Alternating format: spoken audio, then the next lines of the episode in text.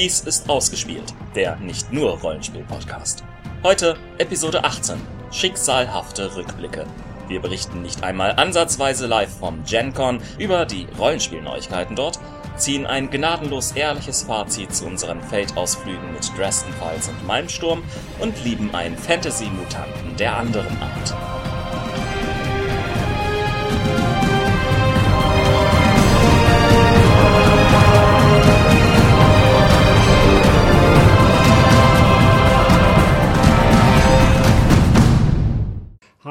Herzlich willkommen zu Ausgespielt, dem nicht nur Rollenspiel-Podcast. Ich bin Jens. Ich bin Sandra. Und moin, ich bin Ron. Roland fehlt. Sowas. Er wird schon wissen, warum. Bestimmt. Nein, also Ähm, es ist folgendes. nein. Wir haben, Ja. ich kann erklären, ich kann seine Abwesenheit erklären. Wir, unser Urlaubsbudget war sehr knapp. Und wir mussten auslosen, wer von uns in Urlaub gehen darf. Und der verdammte Bastard hat gewonnen. Und wir sitzen hier fest. Ist halt immer so das große Problem, was wir halt wieder aus den ganzen Einnahmen des reichhaltigen Rundfunkgebührenetats irgendwie nehmen können. Und dann behauptet er, dann schreibt er, hat er die Frechheit zu schreiben und zu erzählen, wie sonnig es bei ihm ist. Und übrigens regnet es die ganze Zeit. Naja, das ist halt der Vorteil von den Seychellen. Naja, egal. Oder wie hieß die Insel, wo er war? Ich weiß es nicht. Ich weiß es nicht. Ich hoffe, er holt sich eine Infektion oder.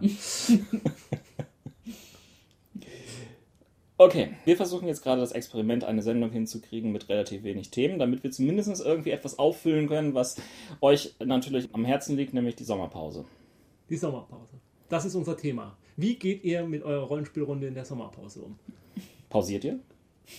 Also ich, ich, ich kenne durchaus viele Leute, die sagen, ach, es ist Sommer, das heißt, wir sind eh am Wochenende irgendwie immer draußen, dann macht es einfach keinen Sinn, irgendwie Rollenspiel draußen zu machen. Äh, okay. Ja. Lass warten, bis es regnet und dann setzen wir uns raus. ja gut, diesen Sommer könnte man natürlich dann irgendwie spontan irgendwie so One-Shots machen oder so. Ja, bietet sich immer an, weil irgendwer in der Runde ist ja dann doch irgendwie immer im Urlaub, ne? Ja. Es ist sehr, sehr schwer, da die Termine richtig zu koordinieren. Ja. Nur wir nicht. Wir sind ja nicht im Urlaub. Wir dürfen ja nicht. Ja. Gut, habt ihr gelesen? Habt ihr gelesen? Nein. Dann- ich lese grundsätzlich nicht. Ach so, okay. Dann sage ich es dir. Äh, Dungeons and Dragons erscheint nicht auf Deutsch, wird aber bei Pegasus vertrieben. Was ist daran so toll? Ich habe es auch nicht verstanden, aber offensichtlich sind irgendwelche Leute total in Begeisterungsstürme Also ich, ich, ich meine, ich gönne es Pegasus, weil sie damit theoretisch vielleicht irgendwie gegebenenfalls auch Geld machen können. ja, also wenn aber- Pegasus in Begeisterungsstürme Naja, teilt, dann ist es ja gut. Letztendlich ist es ja nur, nur in Anführungsstrichen der Vertrieb. Ja, das eben. heißt, damit lässt sich auf jeden Fall besser kalkulieren als das, wo Ich glaube, im viele Internet andere haben das Verlage- aber viele Leute nicht so verstanden.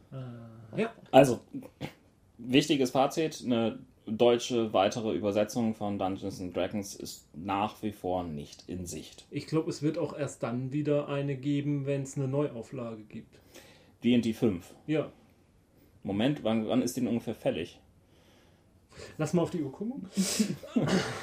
Naja, also so, so grundsätzlich alle paar Jahre gibt es ja irgendwie neues D&D. Und äh, D&D 3 kam so irgendwo 2000, 2001 raus. D&D 4 2000, oh, jetzt muss ich mich aus dem Fenster lehnen, 2007?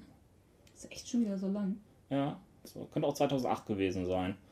Aber das sind dann halt so, Noch ein paar Jährchen. ja, so ein, zwei Jahre dürfen wir noch abwarten. Ja. Na, Moment, es, es muss ja noch erstmal D&D 4,5 kommen. Ja, das Stimmt. Ja. Nee, aber einfach vor dem Hintergrund, wann verkauft sich so ein Regelwerk gut, wenn es im Gespräch ist, dass da eine neue Edition erscheint. Und das wäre der Zeitpunkt, Ja. wo man dann auch übersetzt. Behaupte ich jetzt mal. Vielleicht liege ich damit auch vollkommen falsch. Ich fand es viel interessanter, dass die andere Lizenz, die Wizard of the Coast lange Jahre hatte, jetzt einen neuen Eigentümer gefunden hat. Ja, das ist die zweite große Neuigkeit gewesen in letzter Zeit. Ja. Erzähl, erzähl. Star Wars, also Krieg der Sterne auf Deutsch. Wo hast du das gehört? Weil gelesen kannst du es ja nicht haben. Äh, ähm, Hast du andere Podcasts gehört? nein, ich, ich, Du ich, ich, sollst keinen anderen Podcast haben. ich habe in meinem Android eine Text-to-Speech-Funktion, mit der ich mir dann irgendwie. Ja. Star Wars, Krieg der Sterne, wird einen neuen Verleger bekommen. Es war schon länger im Gerede, dass das tatsächlich passieren könnte. Ja. Reto Kiefer hat mich darüber auch nochmal richtig groß aufgeklärt, dass man darauf derzeit wartet. Ja, es Und- war ähm, es war wohl so, dass äh, Mongoose, der Verlag, Mongoose. Mongoose, Mongoose, Mongoose, Mongoose. Was Meinetwegen Muttergans. Nee, was ist das nochmal für ein Tier? Gans. Mongoose. Mongoose. Eine Gans. Echt? Ich meine, Nee, das ist doch ein. Das ist, ist eine Gans, aber das, ich meine, das ist irgendein Nagetier. Mongoose ist ein Nagetier? Ja. Ja, stimmt, Goose ist eine Gans. Was ist denn eine Mongoose? Oh, das. Liebe Hörer, unsere Quizfrage. nee, ich meine, es ist irgendein Tier, was, was, was, was Schlangen jagt und so. So was Wieselartiges. Iltis oder. Ich komme jetzt gerade nicht auf den Namen. Ich mach mal das Internet an. Wirf mal das Internet an. Ja, ich Ja, will hoffen, dass das es war jetzt so eine alle. Folge von den Simpsons, wo sie irgendwelche. Ich werde- Nein, die tauchen da nicht auf. Nee? werde jetzt wunderbar alles stören. Oh, ich sollte vielleicht hier irgendwie mal den Ton ausmachen. Ja, sonst müssen wir noch äh, Rechte bezahlen an Windows, dass wir den Startton hier abspielen. Äh, so. Ja, während du suchst, kann ich ja zumindest sagen, dass Mongoose in einen Forenbeiträgen mal schon angedeutet hatte, dass sie auch um die Star Wars Lizenz sich beworben hätten, aber nicht gekriegt haben und sie nur wussten, dass es ein großer Verlag wäre, der auch Miniaturen herausbringt. Und da war zum Beispiel Foren wie rpg.net, wo lange Diskussionsthreads waren, wer das denn wohl sein könnte und wer denn so groß ist. Und Fantasy Flight Games war da immer so der Hauptfavorit. Und ja, manchmal gewinnt der Favorit offensichtlich. Naja, was heißt ja eigentlich Favorit? Es gibt eigentlich nicht sehr viele andere Möglichkeiten, die irgendwie auf dieses Kriterium richtig zu treffen. Ja, stimmt auch. Ich habe mittlerweile Mongoose gefunden und der Name des Tiers ist Herpestet edwardii, Ja, meinte ich doch. Sag ich doch die ganze Zeit. auch bekannt als der indische Mungu. Mungo. Mungo. Ja. Der war's. Wusste ich doch. Gut, wieder etwas für eure Bildung getan, so sind wir. Also das, das un- uns, unsere Quiz, Quizze, Quizesse sind noch einfacher als die bei 9 Live, weil wir zwei Minuten später äh, recherchieren wir es dann noch für den Hörer. Ja, aber 9 Live gibt es nicht mehr, ist abgeschaltet. Achso, deswegen, ja, vielleicht kriegen wir da jetzt Kundschaft. Der Hot-Button kann jederzeit zuschlagen. Ja, aber es ist jetzt die Frage, ähm, Star Wars soll ja dann auch ein ganz neues Regelsystem bekommen. Ja, wobei, äh, da muss ich jetzt nochmal nachfragen. Ist denn, also das Gerücht, klar, ist da, dass es ein Rollenspiel geben soll, aber erstmal sind ja nur zwei, ein, ein, ein, Kartenspiel ist angekündigt und eine X-Wing äh, Raumkampfsimulation sind angekündigt. Stimmt. Ganz offiziell ein Rollenspiel ist noch nicht angekündigt, oder? Oder haben sie sich dahin geäußert, dass sie tatsächlich eins machen werden? Wie gesagt, es spricht viel dafür, aber haben sie es wirklich angekündigt? Spricht tatsächlich so viel dafür? Ich weiß es gar nicht. Wa- Was hat Fantasy Flight derzeit noch irgendwie im Rollenspielsektor an Karten? Äh, Warhammer 40k und, Ja, Was? beide. und Also, Warhammer Fantasy. Ja. Ja. Ja, das ist natürlich die Frage. Kann man mit Warhammer 40k irgendwie äh, ein Star Wars-Universum, also mit den Regeln simulieren? Ich, ich spiele das ja nicht. Ich, Ich glaube nicht, dass sie da die Regeln nehmen würden. Da, ah, da lehne ich mich jetzt auch wieder raus, weil da würde ich fast behaupten, dass Games Workshop da vielleicht dann auch immer seine Finger noch bei den Regelsystemen Ah. mit in den Händen hat. Und Games Workshop ist ja nicht gerade bekannt, dass sie großzügig mit irgendwelchen Lizenzen und dergleichen umgehen. Aber vielleicht haben die mit den Regeln auch gar nichts am Hut und das weiß ich nicht. Vorstellbar ja, ich glaube es eher nicht. Also ich denke, die würden sich da schon ein eigenes Regelsystem für erschaffen. Aber naja, vielleicht, wenn die Sendung äh, in, auf den, Ä- in den, ins Internet geht, äh, auf den Stream geht, dann Ins Ethernet. ins Äthernetz, in, ins Intertubes, vielleicht ist dann schon mehr bekannt. Also meines Wissens im Moment ist, ähm, alle gehen davon aus, es wird wohl dann auch irgendwann ein Rollenspiel geben von Fantasy Flight Games zu Star Wars, aber richtig angekündigt wurde es noch nicht. Und das wäre jetzt das vierte? Star Wars Rollenspiel? Ja. Also Ich kenn- offizielle. Ich kenne nur das mit den D6 und das von Wizards of the Coast. Wizard of the Coast hat ja zwei Editionen gemacht. Ah, die Saga-Edition. Oder noch. drei sogar. Aha, okay. Äh, ja, die Saga-Edition halt Mhm. noch als, als wirklich ähm, weiterentwickelte. Da haben ja sehr viele von geschwärmt. Die soll ja richtig gut gewesen sein. War auf jeden Fall besser als die D20-Version, denn da hat es mich irgendwie immer gestört, was dort eigentlich mit Jedi-Kräften alles machbar ist und wie stark man abstinkt als normaler Mensch dagegen. Also, wenn wir vielleicht sonst Spekulation verlassen und einfach mal zu den Spielen, die angekündigt sind, was man gehört hat, äh, auf dem GenCon konnte man, glaube ich, schon Proberunden spielen.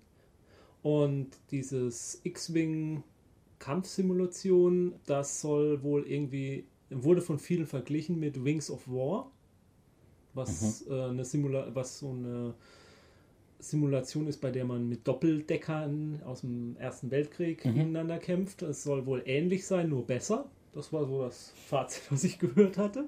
Äh, ich kenne aber auch Wings of War nicht, aber nur als für die Hörer, die vielleicht das kennen, der Hinweis, da sollen wohl Parallelen zu sein. Und das Kartenspiel, das soll ja wohl tatsächlich aus dem Living Card Game Bereich von Fantasy Flight Games kommen. Das sind also keine Sammelkartenspiele mehr, sondern Spiele, in denen man dann feste Erweiterungen zusätzlich kauft in denen man dann, wenn man die Erweiterung kauft, auch alle Karten hat, also sich nicht irgendwelche Booster oder dergleichen mehr immer mehr dazu kaufen muss und diese Sammeleigenschaft und diese Net der dabei. Und es ist ein Kartenspiel, wo man kooperativ spielt als Rebellen gegen das Imperium und damit vergleichbar mit dem letztes Jahr erschienenen oder dieses Jahr? Letztes, dieses oder letztes Jahr erschienenen ähm, Living Card Game zu Herr der Ringe von Fantasy Flight Games. Das kenne ich gar nicht. Ja, das hatten wir ja letztes Jahr auf das Spiel angetestet und das haben wir auch schon mehrfach, glaube ich, gesagt. Von da waren Ah. wir ja überhaupt nicht begeistert von, aber das Ah. mag auch an dem völlig unmotivierten Erklärbär gelegen haben. Ach, der, ach, ach die Sache. Ja, Das doch, war's. doch, doch, doch, ich Mhm. entsinne mich wieder dunkel. Na, an, ansonsten irgendwie Nachrichten rund um die GenCon, was mich irgendwie gefreut hat, ist bei den Annie Awards hat Dresden Files Mhm. ja abgeräumt wie die Hölle. Vor allem bei den wirklich wichtigen Kategorien. Ja. Auch Pathfinder als die D20 Legacy Geschichte ist anscheinend noch sehr gut angekommen bei den Fans. Also Annie Awards ist ja letztendlich ein Fanpreis, wenn man so will. Und Dresden Files hat aber ja, es gab in Google Plus von Fred Hicks ein schönes Foto, in ähm, dem er einfach einmal ein Dresden Files Werk hingelegt hat und darum herum das ganze Edelmetall gesammelt hat. Und das war schon beeindruckend. Ja, ähm, da ja. sind dann selbst die Schwimmstars von Olympia weniger stark behangen gewesen. Ja, also ich gönn's dem Spiel auch mit von ganzem Herzen und wir, wir reden gleich vielleicht noch ein bisschen mehr zu Dresden Files, aber was mich gefreut hat, äh, Fiasco hat den Diana Jones Award gewonnen, der ja auch immer zum GenCon verliehen wird. In einer Kneipe. Kennt ihr die Geschichte vom Diana Jones? Nein, nein, nein. Ich wollte gerade nachfragen. Wer ist Diana Jones? Diana Jones. Also ich, ich glaube, ich krieg's nicht ganz zusammen, aber es gab zumindest mal ein Indiana Jones Rollenspiel. Ach, Indiana Jones. Indiana Jones Nein, Rollenspiel. Diana Jones heißt der Award. Ich komme gleich drauf. Es Danke. gab mal ein Indiana Jones Rollenspiel Ja, von TSA, glaube ich. ja, es ist lange, lang, lang ist es Und her. TSA hat dann irgendwann das letzte Exemplar, was sie hatten, noch als sie ausverkauft waren. Und wie gesagt, ich füge ein, es kann sein, dass ich die Geschichte nicht ganz genau wiedergebe. Jedenfalls haben sie das letzte Exemplar verbrannt in einem heidnischen Prozess. Ich weiß nicht, was sie damit bezwecken wollten. Und übrig blieb, nachdem sie es verbrannt hatten, nur noch ein kleiner Schnipsel Papier, auf dem Diana Jones drauf stand. Man hat dann diesen Schnipsel Papier genommen und hat ihn in Carbonit gegossen. Nein, nicht wirklich Carbonit, aber ähm, für die Ewigkeit in Harz oder dergleichen mehr gegossen, so dass man diesen Schnipsel jetzt für die Ewigkeit aufbewahrt hat. Und dieses in eingegossene Schnipselpapier, diesen, der wird, das wird nun als der sogenannte Diana Jones Award jedes Jahr verliehen an jemanden, der sich verdient gemacht hat über um die Rollenspielszene, der einfach das coolste Produkt des Jahres rausgebracht hat oder Ah. auch der, die coolste Person in der Rollenspielszene war oder das tollste geleistet hat in der Rollenspielszene. Und dieses Jahr war Also es, es- es ist- Fiasco. Es ist tatsächlich also ein Award, der positiv besetzt ist. Ja, Denn es eigentlich hätte ich mir Gedanken gedacht, okay, wenn ich das jetzt irgendwie kriege, ja, äh, das ist das Nein. Produkt, was auf jeden Fall verbrannt werden hätte Nein, müssen. nein, nein, das ist wirklich positiv besetzt. Also ich glaube, das Jahr davor hat es eine Vereinigung gewonnen, die die Spendengelder über Rollenspiel eingesammelt hat. Und frag mich nicht, es haben einige Personen den auch schon gewonnen. Kann man ja mal nachgoogeln im Internet. äh, Spendengelder, also so, so Crowdfunding-Geschichten. Nee, für, für einen guten so. Zweck Gelder gesammelt haben. Ah, ach so. Und äh, Ja. ja, und äh, dann hat man eben ein Jahr lang diesen Diana Jones Award bei sich zu Hause stehen und dann äh, muss man ihn im nächsten Jahr dann wieder Ein Wanderpokal. ein Wanderpokal. So ist es. Ja, aber nee, nee, Fiasco hat das sicherlich irgendwie verdient. Es ist einfach ein so schön krankes Ideensystem. Also Ja. es bildete vor allen Dingen die Idee wunderbar ab. Zuletzt jetzt zu Fiasco habe ich äh, jetzt gelesen bei Google Plus im Stream auch. wir machen ein bisschen Werbung für Google Plus heute auch. Roland wird's freuen. Ja, das ist zu dem Zusatzband von Trail of Cthulhu. Gibt es äh, nämlich das Zusatzband Bloodhounds of, Bloodhounds of London. Nee, nicht Bloodhounds, Entschuldigung. Bookhounds of London. Bookhounds. Bookhounds of London. Äh, dazu gibt es jetzt mittlerweile auch ein Fiasko-Szenario. Also man kann das auch in Fiasko spielen. Ja, Bookhounds of London, das sind Leute, die Bücher suchen.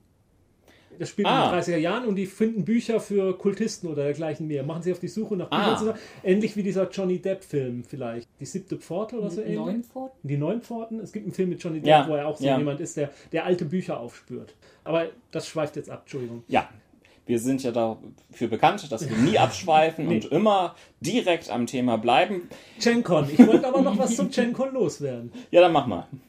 Äh, Es wird dich nicht überraschen, es wird euch nicht überraschen. Ähm, Marvel hat seine Rollenspiellizenz vergeben. Und zwar Huch, jetzt bin ich aber überrascht. Margaret Weiss Productions. Und Margaret Weiss Productions hat fürs nächste Jahr doch einiges an Nachschub äh, für Marvel-Fans in Aussicht gestellt. Ich weiß jetzt nicht mehr, wie viele Bücher es genau waren, aber Ich meine, es waren die zwölf. ir- irgendwas zwischen 7 und äh, 15. Es war eine zweistellige Zahl auf Ja. jeden Fall. Ja, für ein einziges Jahr so viele Bücher. Ja, da bin ich auch skeptisch. Allerdings bin ich auch sehr angetan von dem Veröffentlichungsphilosophie, die dahinter steckt. Also sie werden ein Grundregelwerk herausbringen. Mhm. Und in diesem Grundregelwerk wird ein kleiner Comic-Event drin sein. Das Marvel-Universum ist ja quasi Event gesteuert. Also es gibt ja immer wieder Events oder Crossovers, wo alle Helden zusammenkommen, wo ein einschneidendes Ereignis stattfindet für das Marvel-Universum. Nach, danach wird nichts mehr so sein wie zuvor. Wieder mal. Ja, wieder mal. Und es finden ja immer wieder diese Events statt. Und diese Rollenspiele werden auch immer zu einzelnen Events werden Quellenbände erscheinen. Und im Grundregelwerk gibt es zu einem Event ein Regelwerk. Und äh, dazu wird es dann zusätzliche Event-Quellenbücher geben. Einmal zum Civil War, äh, der Bürgerkriegs-Event, der, den ich sehr großartig fand. Ich habe ich, glaube ich, aber hier auch schon mal erwähnt. Dann zum ähm, Age of Apocalypse. Das war in, im, schon ein bisschen länger her. Das war bei den X-Men, als dargestellt wurde, wie die Welt aussehen würde, wenn Xavier in Jugendjahren gestorben wäre. Ja, sie sah nicht gut aus, die Welt. Deswegen Age of Apocalypse. Sein, ja, ich kann es ich kann's gerne ausführlich erklären, wie es Nein, dazu nein, nein, gekommen nein, ist. es- Es, es- ist eine sehr interessante Geschichte. Es hat was mit Zeitreisen zu tun und unehelichen Kindern und Magneto und Nein, okay. Und dann noch zum Annihilation War. Das ist so das Gegenstück vom Sinestro War im DC-Universum. Das Nova Corps, das Gegenstück zum Green Lantern Corps. Und diese Events kann man, diese Eventbücher erscheinen dann wiederum in zwei Ausgaben. Einmal in einer Premium Edition, in dem der dann auch das Grundregelwerk enthalten ist. Und einmal in einer normalen Edition, in der nur dieses Event enthalten ist. Und dazu den einzelnen Events gibt es dann noch kleinere Zusatzbände, die dann zum Beispiel die, die X-Mens zu dieser Zeit des Events schildern, weil sie vielleicht innerhalb des Events gar nicht so die Hauptrolle gespielt haben. Oder umgekehrt, die Avengers zur Zeit dieses Events schildern, obwohl sie gar nicht so die Hauptrolle in dem Event gespielt haben. Also es kommt der Comicbuch-Veröffentlichungsart sehr nahe, muss ich schon sagen. Und ich finde einfach schön daran, dass dann auch in jedem Event dann auch wieder dargestellt wird, wie die Helden zu dieser Zeit sind. Dann haben dann neue Werte, weil die Helden verändern sich ja auch immer wieder. Und man kann sich dann sein Event auch heraussuchen, den man gerne spielen möchte. Ich bin erstmal wirklich begeistert davon, wie es sich dann in der Praxis zeigt, ob es wirklich spielbar ist oder ob das Ganze nur darauf hinausläuft, dass Marvel-Fans hier sich nochmal einen schönen Quellenband haben, wo sie sich die, die Geschichte ihrer äh, Lieblingsevents zusammenlesen können und es wirklich spielbar gar nicht so ist. Wird sich zeigen, wird die Zukunft weisen. Erstmal ist es eine gute Nachricht. Naja, also ich, ich, ich weiß momentan noch nicht so ganz genau, ob ich wirklich dem Cortex-System, worauf ja Margaret Weiss eigentlich all ihre Veröffentlichungen bisher basieren Ja. hat lassen, wirklich die große Superhelden Marvel-like Geschichte zutraue. Auf der anderen Seite, ja, sie haben das Cortex-System bisher sehr, sehr Indie-mäßig erweitert. Sie haben ja unter anderem Smallville, was ja auch ein Superhelden-Setting in, genau. Frage, äh, in, in Anführungsstrichen ist. In kleineren, Ähm, aber immer noch. Ja. Ja, äh, allerdings dort liegt der Fokus auch ganz stark auf Freundschaften, Liebesgeschichten und andere Sachen auch noch mit, mit dabei. Das heißt, es ist weniger so der äh, Fokus gelegt worden auf die großen, auf das große Ausbalancieren von Superheldenkräften und so weiter. Das ist eher so nebenrangig in diesem Mhm, Werk. mhm, Ich weiß nicht, ob, ob ich Cortex-Regeln das bisher auch zutraue, aber ich mag mich überraschen lassen. Ich fand da den Ansatz, den DC gegangen ist, dass sie nämlich dort ähm, das erfolgreichste Superhelden-Rollenspiel der letzten Jahre quasi sich haben irgendwie neu adaptieren lassen, nämlich von Mutants and Masterminds, interessanter. Auf der anderen Seite, das hat sich offensichtlich nicht so großartig verkauft bis dato, denn es ist irgendwie von den ganzen zusätzlichen Veröffentlichungsgeschichten bisher kaum was gekommen. Es teilt halt das Schicksal der DC Comics. Naja, ich bin ein DC-Freund. Ich freue mich auch jetzt irgendwie darauf, dass sie jetzt gerade die ganzen Neustarts konzertiert einmalig irgendwie für alles machen. Nicht so wie Marvel, die irgendwie regelmäßig irgendwie ein Event reinbringen. Ja, die Marvel-Historie ist halt durchgehend. Die, die X-Men-Historie ist seit 15 Jahren durchgehend. Das ist, und es gibt keinerlei in sich äh, Widersprüche oder dergleichen mehr. Und wenn ich lüge, möge mich der Blitz erschlagen. Den dann Storm abwirft, genau. Also, Nein, ich mag halt Marvel lieber und lese trotzdem gerne DC und äh, von daher ist schon okay. ja, ja. Gut, sonst noch was von der Gen Con? Oder von den Nachrichten, Rollenspiel, interessanten Nachrichten der letzten Wochen? Auf der GenCon konnte man das Mistborn-Rollenspiel zum ersten Mal sich angucken. Mistborn ist eine Fantasy-Reihe, die wir mal bei Ich liebe es schon vorgestellt haben. Bin ich sehr begeistert von. Erscheint bei Crafty Games. Ähm, Crafty Games? ja, Spycraft. Na, Moment, Spycraft ist doch wo, woanders.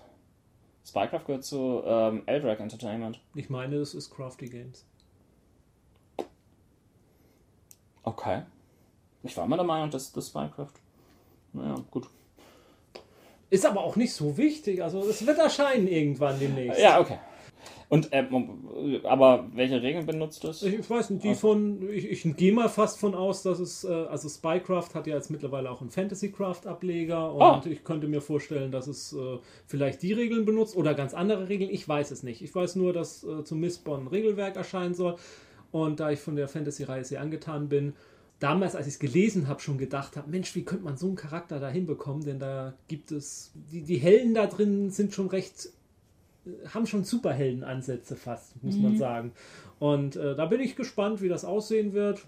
Kann aber auch, kann auch noch in die Hose gehen, wer weiß. Aber sonst fällt mir jetzt, glaube ich, im Moment nichts ein. Ja. Das zu den Rollenspielnachrichten? Ja. Ich decke noch immer so ein bisschen das TV- und Kino-Business traditionell mit ab. Sherlock wurde jetzt ja in Deutschland endlich mal auch ausgestrahlt. Und das erfolgreich. Für einen späten Sonntagabendtermin waren die Quoten zwar rückgängig zuletzt, aber die Quoten waren für die ARD an der Stelle durchaus gut gelaufen. Sehr gut, kann man auch durchaus meinen. Und jetzt ist der ARD natürlich irgendwie brennend darauf, dass sie nächstes Jahr auch die neuen Folgen ausstrahlen können. Wann Allerdings- kommen die neuen Folgen in England? Sie so waren bisher angekündigt für den Herbst, allerdings wurden die Dreharbeiten gerade abgebrochen. Was? Weil, ja, die drehen ja in London und Ah, okay, ähm, dort okay. gab es jetzt Ja, ähm, ja, ja, äh, gerade einige Krawalle. Und deswegen mussten sie tatsächlich die abendlichen Dreharbeiten plötzlich absagen. Das ist schon eine ziemlich bedrückend beängstigende Nachricht. Nicht nur, weil Sherlock jetzt später kommt. Schlimm genug. Auf jeden Fall erfolgreich, dass auch tatsächlich mal qualitativ hochwertige britische Serien in Deutschland Erfolg haben. Derzeit wird Luther synchronisiert, wird auch demnächst laufen. ZDF Neo wird das bringen. Lohnt sich meines Erachtens. Filmetechnisch will ich mich heute mal zurückhalten, weil da vermutlich unsere nächste Episode ein bisschen überschwänglich werden wird, denn ich stehe kurz davor, aufs Fantasy Filmfest auszuwandern. Habe sechs Filme mir für dieses Jahr vorgenommen. Das wird noch. Dabei belassen wir es jetzt erstmal. Genau, Filme. Äh, haben wir eigentlich ein Thema? Haben wir ein Thema? Brauchen wir noch ein Thema? War doch schon fast eine Sendung. Stimmt. Ja, das war ausgespielt und Äh, wir, ja, wir, wir haben ein kleines Thema. Wir wollten noch mal einen kleinen Rückblick nehmen auf das, was wir in letzter Zeit mit Fate gemacht haben. Ja, schon wieder Fate. Muss halt sein. willkommen beim Fate Fanboy Podcast. Und zwar, wir auf der einen Seite haben wir jetzt. Ist schon einige Zeit vergangen, dass wir unsere Dresden-Files Stadterschaffung gemacht haben und auch online gestellt haben. Und wer das gehört hat, der ist sicherlich ein Fate-Freund, weil warum soll er sich schon angetan haben? Und Er könnte auch ein Freund unserer Sendung sein. ja, Naja, gut. ja. Ich, ich glaube, die Schnittmenge ist groß. Und, Ja, und alle Freunde unserer Sendung sind Fate-Liebhaber. Nein. Ähm, Aber, aber alle Fate-Lieb? Nein, auch nicht.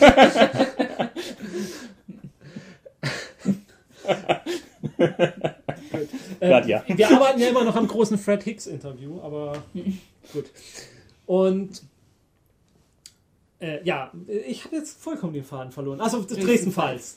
Wir wollten, wir haben jetzt einige Male gespielt schon in unserer schön erschaffenen Stadt. Von daher wollen wir da vielleicht mal einen kleinen Blick hineinwagen, was da inzwischen passiert ist und äh, wo wir gemerkt haben, dass wir bei der Stadterschaffung vielleicht Fehler gemacht haben oder was wir ganz gerne immer wieder aufgreifen aus der Stadterschaffung. Und auf der anderen Seite, und damit würde ich vorschlagen, beginnen wir jetzt, äh, haben wir jetzt eine kleine Malmsturm-Proberunde gespielt.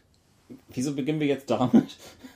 Weil man das so macht. Man Ah. teasert das eine an, kommt dann zum anderen, mit dem fängt man an. Du bist und die so Leute fies. wissen schon, dass das. Also so nach dem Motto, die Malmsturmrunde ist ja das weniger Wichtige, das müsst ihr jetzt erstmal durch. Ansonsten könnt ihr vorspulen auf Minute 20, 45. Ah. Und, nein, ist okay. Ja, ähm, äh, äh, gute Einleitung für Malmsturm, denn es ist sicherlich tatsächlich so, dass mir Dresden-Files besser gefällt als Malmsturm. Aber da, da, Okay. es geht ja jetzt nicht um meinen persönlichen Geschmack. Ähm, ich würde trotzdem vorschlagen, wir fangen, wir fangen mit Malmsturm an. Gut, Malmsturm war ein One-Shot, bei dem Jens und ich irgendwann Schnick, Schnack, Schnuck aufgegeben haben, wer es denn meistern würde. Es hing dann letztendlich an meine Person. Malmsturm, wer es nicht kennt, äh, ganz kurz gesagt, ist ein generisches Fantasy-Rollenspiel auf Fate-Basis. Dabei wurde Fate fast eins zu eins übernommen ins Deutsche und es bietet im Band 1 Regeln und auch nur das. Ja.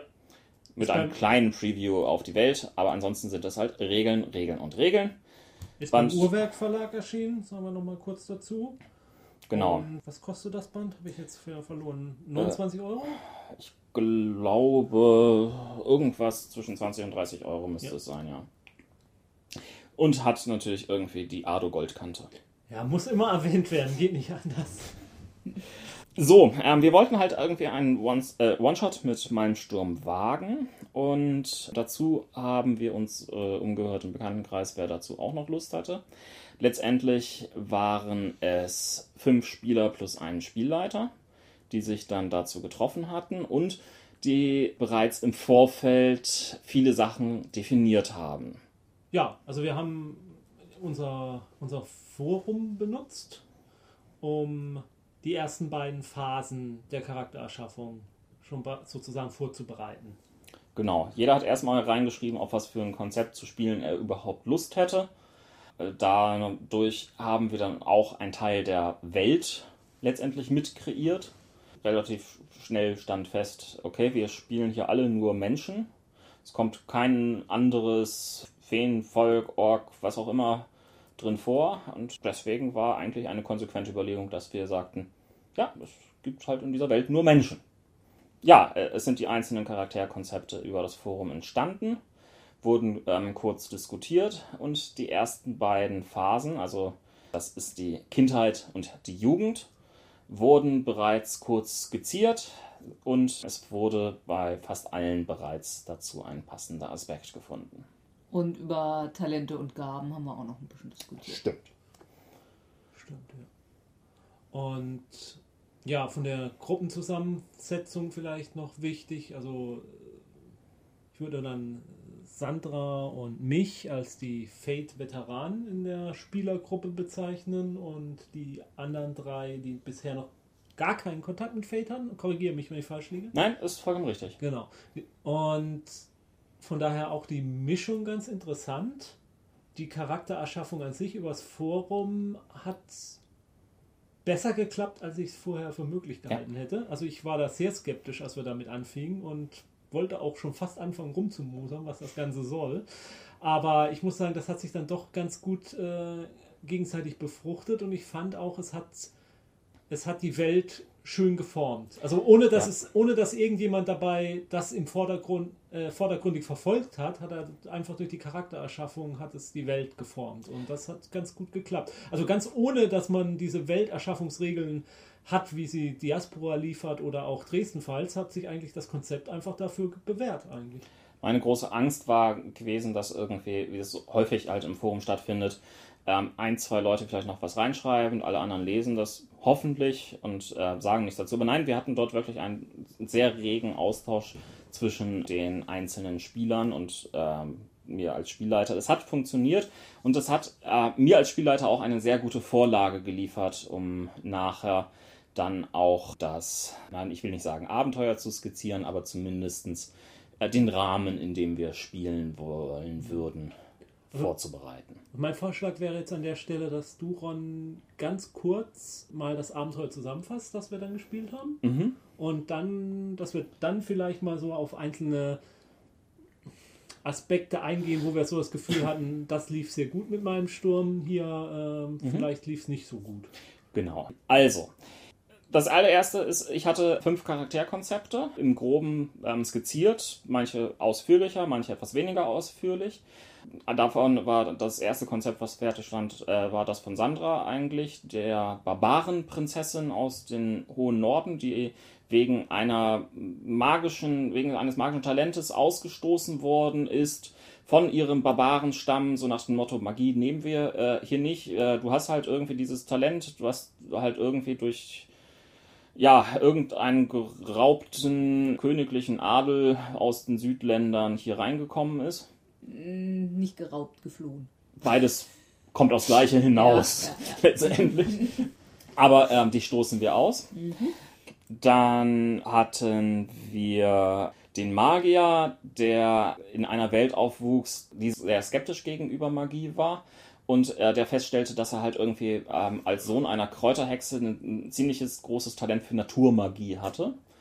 Wir hatten den Patriziersohn, der schiffbrüchig gegangen ist und an eine Kontinentküste gespült worden ist, von wo keiner etwas von seiner Familie direkt gehört hat, der durch diesen Schiffbruch ein, eine starke Phobie vor Schifffahrt entwickelt hat und äh, nun das Problem hat, okay, ich kann mich auch nicht auf ein Schiff setzen, um da wieder zurückzukehren und sich aus dem Grunde, und jetzt wird es ganz bizarr, einen Wanderzirkus angeschlossen hat.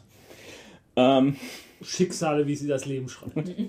ähm, wir hatten den jüngeren Zwilling eines Adelhaus-Nachfolgers, der von seinem gro großen Bruder gemobbt worden ist und deswegen in einen Ritterorden der göttlichen Herrscherin geschickt worden ist und ja, dort aber gemerkt hat, dass diese hohen Prinzipien, die eigentlich die, die göttliche Herrscherin vertritt, durch diesen Orden mit äh, dank Brandschatzen und anderen Geschichten nicht unbedingt komplett mit seinen moralischen Prinzipien übereinstimmte. Und wir hatten Jens Konzept, was er auf halbe Strecke Was verworfen hat was er auf halbe Strecke verworfen hat. Denn ähm, Jens erstes Konzept war, dass dort er ein Dorfbewohner spielte, der zurück in sein Dorf kommt und feststellt, dass alle Leute aus dem Dorf plötzlich über Nacht verschwunden sind.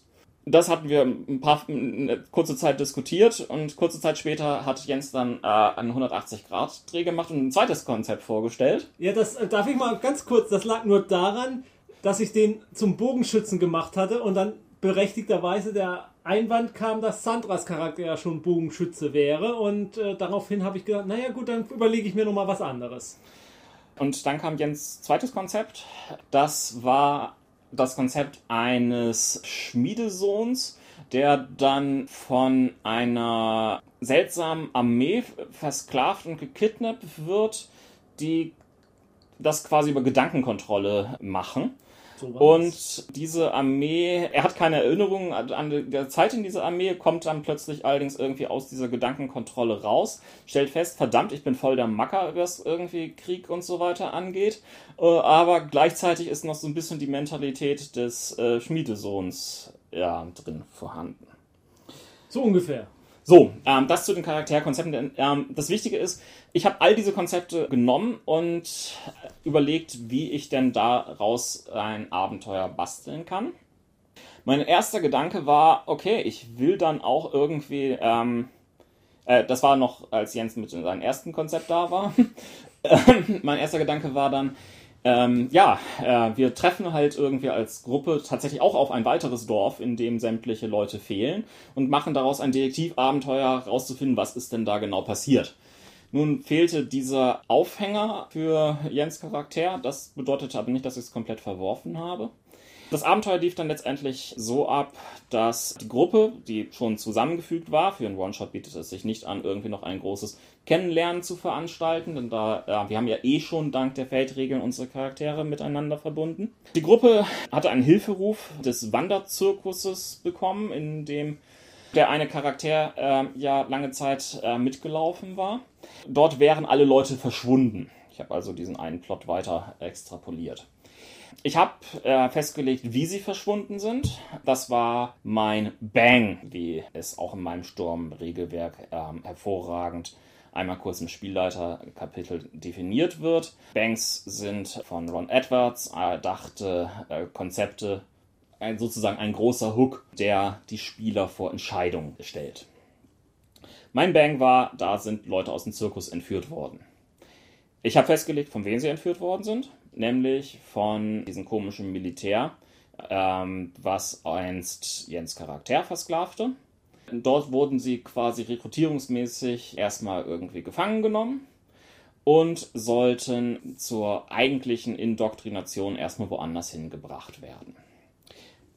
Ich hatte drumherum noch weitere Fäden gelegt, wer wo mit wem irgendwie zusammen verbunden war, hatte aber keine Ahnung, wo würde jetzt eigentlich meine Gruppe im Abenteuer hingehen verließ mich dann darauf, wir haben genügend Ansatzpunkte, wir haben genügend Möglichkeiten, was passieren kann und es ist Fate.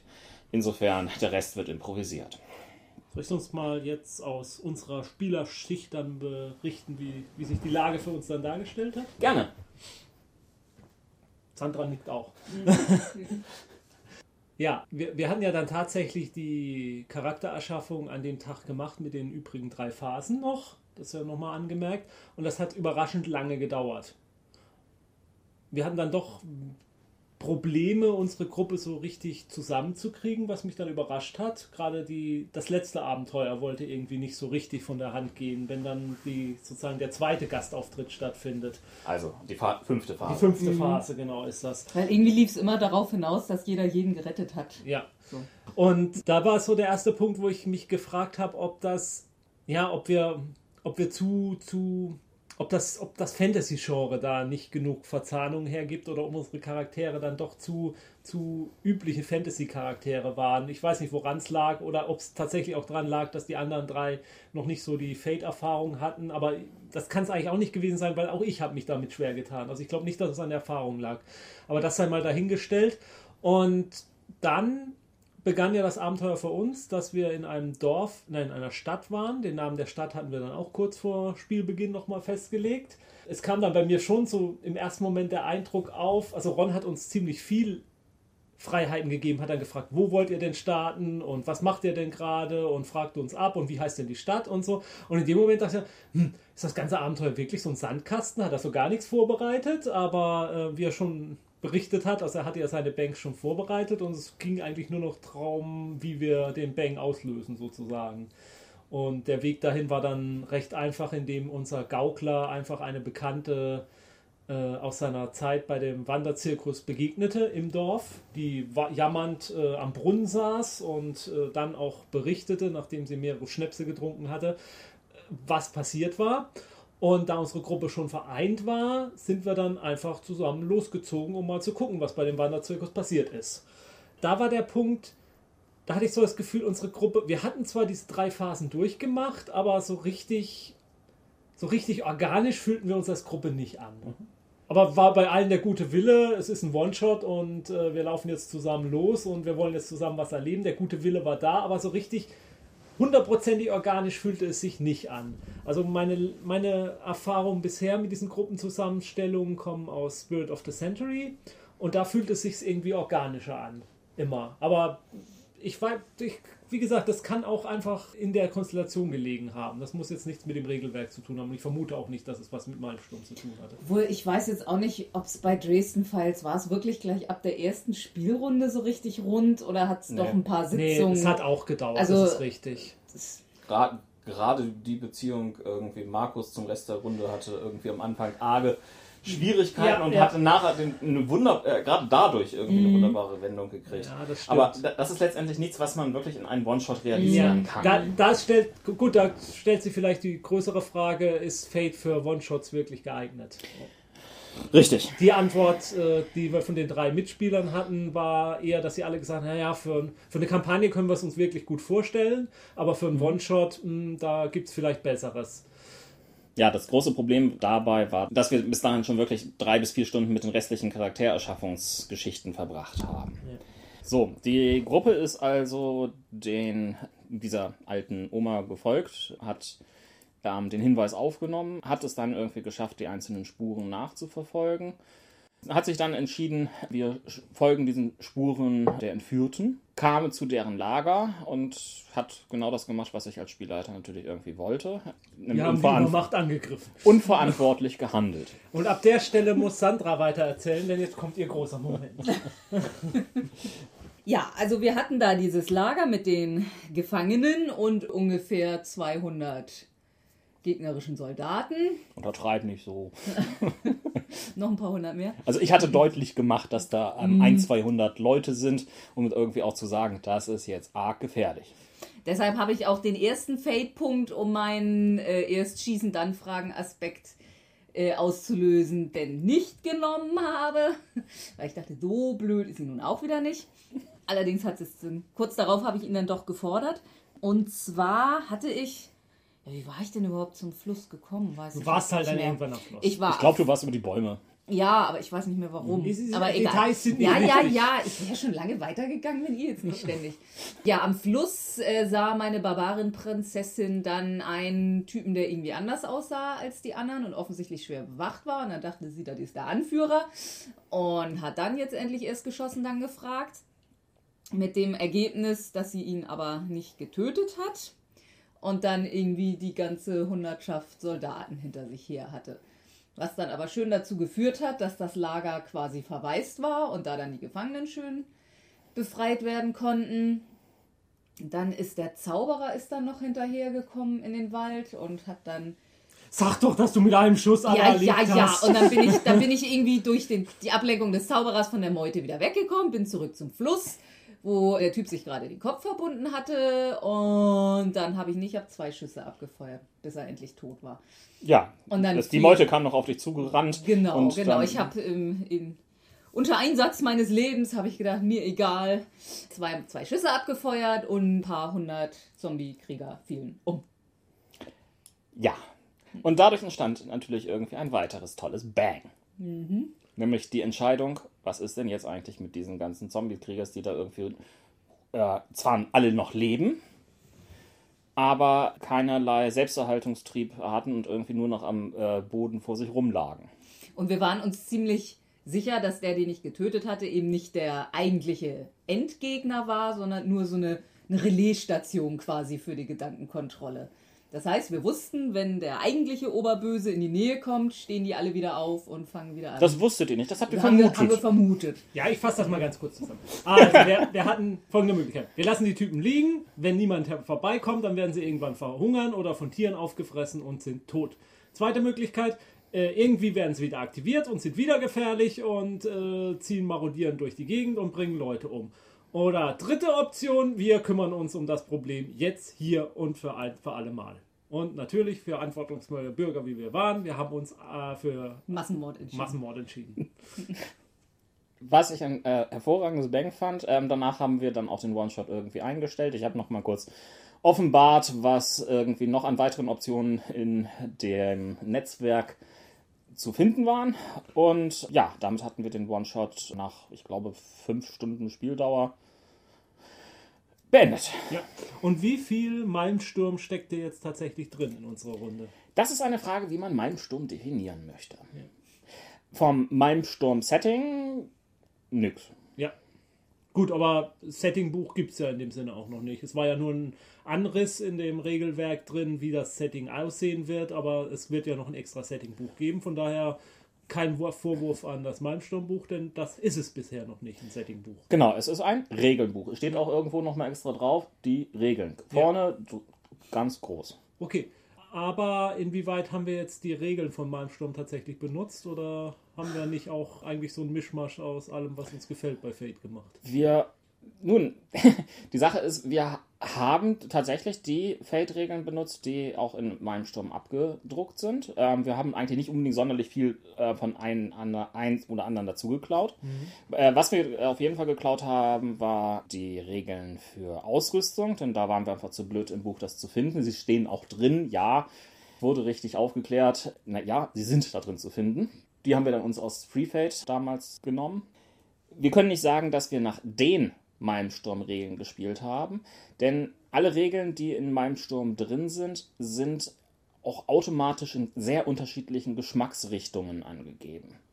Das heißt, man hat ähm, die Möglichkeit, die Malmsturm-Regeln sehr grim and gritty zu spielen. Man kann aber genauso gut auch sehr superheroisch das Ganze angehen lassen. Es gibt also in vielen Fällen dort ja die Möglichkeit, noch mehr Aspekte zu nehmen noch mehr Fertigkeiten oder weniger, weniger Talente. Ja, das dazu. Wir haben uns inspirieren lassen mhm. von den äh, Stunts aus vielen anderen Büchern. Genau, das wollte ich jetzt auch anfügen noch. Genau, dass wir halt die Stunts aus vielen anderen Büchern genommen haben zum Teil. Es sind aber auch trotzdem viele Stunts da drin abgedruckt. Was ich allerdings tatsächlich irgendwie kritisieren möchte, ist der Stuntbaukasten, der in meinem Sturm abgedruckt ist würde ich es nicht aus anderen Systemen kennen, wäre ich an dieser Stelle wirklich verzweifelt. Das ist ein Punkt, den ich an, an anderen Stellen, nicht unbedingt an der Stelle auch hatte, aber auch an anderen Stellen. Dass ich tatsächlich dachte, wenn ich jetzt nichts von Fate kennen würde, wenn Malmsturm sozusagen mein allererstes Fate-Regelwerk wäre, dass ich glaube, ich hätte viele, viele Regeln nicht verstanden. Weil mir an einigen Stellen Beispiele fehlten wo ich der Ansicht bin, es ist ja, man kann ja zum Teil, erkennt man ja die Übersetzung von äh, zum Beispiel Spirit of the Century. Da gibt ja Kapitel, die tatsächlich ähnlich sind, wo, wo in Spirit of the Century tatsächlich auf die Regelerklärung äh, ein Beispiel erfolgt, was ich in meinem Sturm das Beispiel zum Teil nicht finde. Und das hat mich, ähm, ja, mich hat es persönlich nicht gestört, weil, wie gesagt, entweder ich guckte dann danach, äh, wie ist es denn da noch beschrieben, und dann komme ich da irgendwo zusammen. Oder ähm, ich kannte das einfach schon, das Grundprinzip und hatte deswegen keine Probleme. Aber ja, ob es wirklich ein Einsteiger-Rollenspiel ist, so Nein, ein Einsteiger-Fate. Oder ein Einsteiger-Fate-Rollenspiel, da würde ich sagen, nee, ist es nicht. Richtig, aber das ist tatsächlich etwas, was ich auch irgendwie überlegt hatte. Ich habe mich nachdem ich in meinen Blog www.edi.de bereits einmal zusammengefasst habe, Ende was wir dort gemacht haben, mich mit einem der Hauptautoren des Malmsturm-Regelwerks per Chat unterhalten. Und er hat zu Recht darauf hingewiesen, Malmsturm ist auch im ähm, Werk nicht als Einsteiger-Rollenspiel beworben. Es ist zwar nicht irgendwie auf dem Klappentext, da steht aber auch nicht, dass es Einsteiger wäre. In den Einleitungskapiteln steht drin, dass sie sich tatsächlich auch an fortgeschrittene Rollenspieler wenden. Deswegen gibt es auch nicht das klassische Was ist eigentlich Rollenspiel-Kapitel und ähnliches. Okay, sei zugegeben, aber dann bleibt für mich immer noch der Punkt, ich finde auch nicht, dass es das geeignete Fate-Einsteiger-Rollenspiel ist. Und da es das erste deutschsprachige Fate-Regelwerk war, jetzt gut mit Free Fate gibt es zwar noch ein zweites, es ist in Ordnung, wenn sie sich dafür entschieden haben. Ich kann die Entscheidung aber nicht so ganz nachvollziehen, warum man da nicht gesagt hat, wir machen ein Fate-Einsteiger-Rollenspiel. Ähm, nun, ich, äh, ist, ja, dar, da, darüber müssen wir eigentlich wenig, weniger wirklich nee, ähm, philosophieren. Nee, nee, also um ähm, Gottes Willen, ich will wir, auch. Wir hätten die Entscheidung vielleicht anders getroffen. Ja, ich will auch, ich, genau, es ist auch unfair einem Spiel irgendwas, äh, jedem Kunstwerk oder Rollenspiel oder äh, Buch äh, vorzuwerfen, was es nicht ist. Es geht ja. immer nur darum, was es ist. Also von daher beenden wir das Thema vielleicht an der Stelle. Also, also ich, grundsätzlich, mein Sturm macht auch viele Sachen gut Das muss, muss man auch durchaus sagen. Äh, ich, das Spielleiterkapitel. ich muss dieses. Spielleiterkapitel irgendwie nochmal wirklich in den Himmel loben, weil es wirklich in wenigen Seiten viele Grundlagen der Rollenspieltheorie knapp, aber gut zusammenfasst, sodass man damit auch arbeiten kann. Ich habe es mir noch einmal komplett durchgelesen. Es war nichts Neues für mich da drin. Aber ich habe wirklich noch nie eine so gute Zusammenfassung und in dieser kondensierten Form Ja. Gesehen. Dafür auf jeden Fall die Daumen hoch. Ja, wir könnten noch mal irgendwie den Goldschnitt erwähnen. Nein, es hat einen sehr schönen Stil, durchgängig ähm, gepflegt. Es hat einen einheitlichen Stil, was auch irgendwie die Bilder angeht. Die sind alle sehr, sehr metalig, wenn man so will. Also wirklich den ähm, Heavy Metal Schallplatten-Covern entlehnt, die man irgendwie noch so aus den 70er, 80er Jahren kennt. Hat deswegen ja auch in sich eine grafische Konsistenz. Was mich stört, Wir wollten was Wirklich? Positives sagen. nee, was mich, was ist mir jetzt eingefallen nochmal? Ich habe jetzt extra nochmal nachgeguckt, ob ich mich nicht wirklich irre, nicht, dass mir wie Ron geht. Und äh, was mich stört, ist, dass ein Index fehlt. Ja, richtig. Der, dann hätten wir vielleicht auch die Ausrüstung gefunden. Zumal ich hatte selbst in kostenlosen, auch das muss man irgendwie nochmal positiv erwähnen, PDF mit der Suchfunktion nach Rüstung nichts gefunden. äh, nee, nach Ausrüstung hatte ich gesucht. Ja. Und das heißt irgendwie etwas anders. Das zu meinem Sturm. Ich bin aber auf jeden Fall auf das Setting gespannt. Ich auch. Denn, ich auch. und das ist, okay, es ist jetzt vielleicht noch ein Kritikpunkt. Mein Sturm, was sie hier unter Regeln verkauft haben, ist für mich eigentlich nicht irgendwie so ein eigenständiges Produkt, sondern es ist eigentlich ähm, vor allen Dingen Fate Fantasy Baukasten. Okay, das ist vielleicht nicht unbedingt das werbetechnisch Beste, was man irgendwie drauf ähm, schreiben kann. Man bekommt einen Baukasten, aus dem man sich die Option picken kann, die man haben möchte. Es ist nicht so wie in vielen anderen Fate-Regelwerken, dass dort das Fate-System entsprechend abgewandelt worden ist auf das Setting, was sie damit abbilden möchten, sondern es ist wirklich ein starker Baukastenaspekt. Man nimmt sich die Aspekte rein, die man haben möchte. Es gibt viele Zutatenlisten, aus denen man sich seine Regeln zusammenstellen kann. Wir haben für unseren One-Shot die Mitte gewählt gehabt. Wir kennen, wie gesagt, den zweiten Teil noch nicht, der ja letztendlich die Welt vorstellen wird. Und ich bin letztendlich gespannt, wie dadurch diese Eigenständigkeit errungen werden wird. Ja, da sind wir alle gespannt. Das warten wir, warten wir mal ab. Zurück zum, zum One-Shot. Wo gab es Schwierigkeiten? Also jetzt im Spiel. Wir hatten ja die Vorbereitung bereits schon erwähnt. Ähm, die Anfänger, sage ich mal, waren vielleicht ein bisschen zu zurückhaltend mit den Fate-Punkten. Teils, teils. Also ähm, Michaela hatte am Ende am meisten ausgegeben. Ja, aber wir mussten sie auch überzeugen. Dann immer wieder. Also das war, nachdem sie so die ersten zwei ausgegeben hatte, wollte sie nicht mehr so richtig mit rausrücken, bis wir sagten, das ist Fate, hau raus. Ja, lag vielleicht auch zum Teil daran, dass äh, es kann auch sein, dass ich mich täusche, aber ich glaube, gerade Sandra und ich haben auch recht viel kassiert an Fate-Punkten und ich glaube, ähm, ähm, also sie hatte immer den Eindruck, äh, äh, ich habe ja, ich kriege ja gar nicht so viel, dann kann ich auch nicht so viel ausgeben und die anderen, die haben, die kriegen ja immer so viel, kein Wunder können sie so viel ausgeben. So, so der Eindruck war, glaube ich, bei entstanden. Er war nicht richtig, aber er war verständlicherweise vielleicht entstanden. Ich muss trotzdem grundsätzlich sagen, ich fand die das Fate-Punkte ausgeben und einkassieren ähm, hat an dem Abend sehr gut geklappt. Also wir, es ist wirklich viel herumgeflogen an, an Punkten. Das fand ich sehr angenehm. Ich würde nicht sagen, dass irgendwas nicht funktioniert hat. Es gab sicherlich Stellen, wo ich, wo man sagen kann, es hätte noch besser funktionieren können. Aber es gab keine Stelle, wo ich gedacht habe, Mensch, das funktioniert so gar nicht. Ich fand ähm, meine, ich, ich, ich fand meinen Charakter ganz gut aufgehoben in den Zusammenstellungen mit dem, mit dem Tempelritter dann. An den habe ich mich dann so ein bisschen rangehängt, sozusagen quasi, als sein Retter von damals, der dann so irgendwie auch so sein moralischer Kompass war, was ich mir langfristig auch ganz witzig vorstellen könnte, weil se- dessen eigener moralischer Kompass hat ja auch nicht wirklich mehr funktioniert. Also wenn Blinde Blinden folgen, das hätte ich mir schon, konnte ich mir ganz gut vorstellen, wie das noch Ja. zu Problemen geführt hätte.